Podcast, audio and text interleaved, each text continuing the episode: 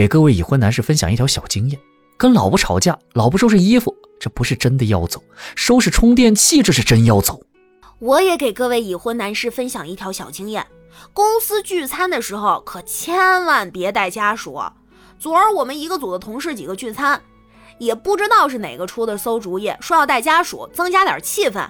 结果几个嫂子凑一块儿，竟然聊起了上个月分红奖金的事儿。五个人回家报了五个数，各不一样，有两对当场就打起来了。欢迎光临请讲段子。陪老爸出去遛弯，看到有一个大熊人偶在发传单，我好喜欢呀，简直太可爱了，我就跑过去拉着他拍照。我爸看我皱个没完，就不耐烦地催我。喜欢你就嫁给他呗，可以天天在家拍。我原地跺了跺脚，还没说啥呢，结果那熊转身就跑了。同学们，我看大家都困了啊，来来来，醒醒醒醒，精神精神。来，那我给大家讲一个比较有趣的古文常识错误吧，快精神精神听一听啊。就比如说这句“只羡鸳鸯不羡仙”。古人不懂鸳鸯的习性，以为这个鸳鸯就是夫妻恩爱、两情相悦的代表。其实呢，这鸳鸯啊，它是经常换伴侣的。今天你看到的这个，也许根本就不是昨天那一对儿了。所以“只羡鸳鸯不羡仙”这句话是不对的。所以大家才羡慕啊！小时候总爱掺和大人的事情，大人们总爱说小孩别管。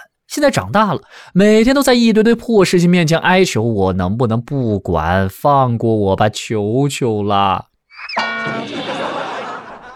我有一朋友，多年前就在北上广买了好几套房产，现在升值了好多倍，我不禁感慨，还是你有先见之明啊！哎，说实话，当年买房还真不是因为有先见之明，主要是因为有钱。云天河，你喝奶茶不？我要点外卖，给你烧一杯。调儿，你不是在减肥吗？一杯奶茶的热量等于两杯可乐加三包薯片，我看你还敢不敢天天喝奶茶？我操！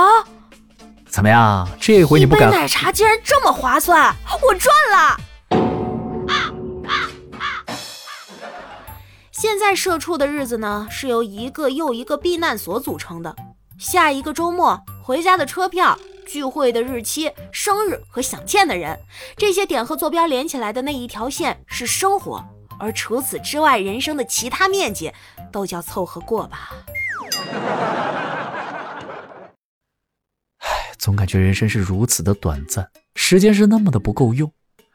我还有好多的书没有读过，好多的电影没有看过，好多的路没有走过，好多的风景没有去过，好多的车没有开过，好多的酒店没有住过，好多的美食没有吃过。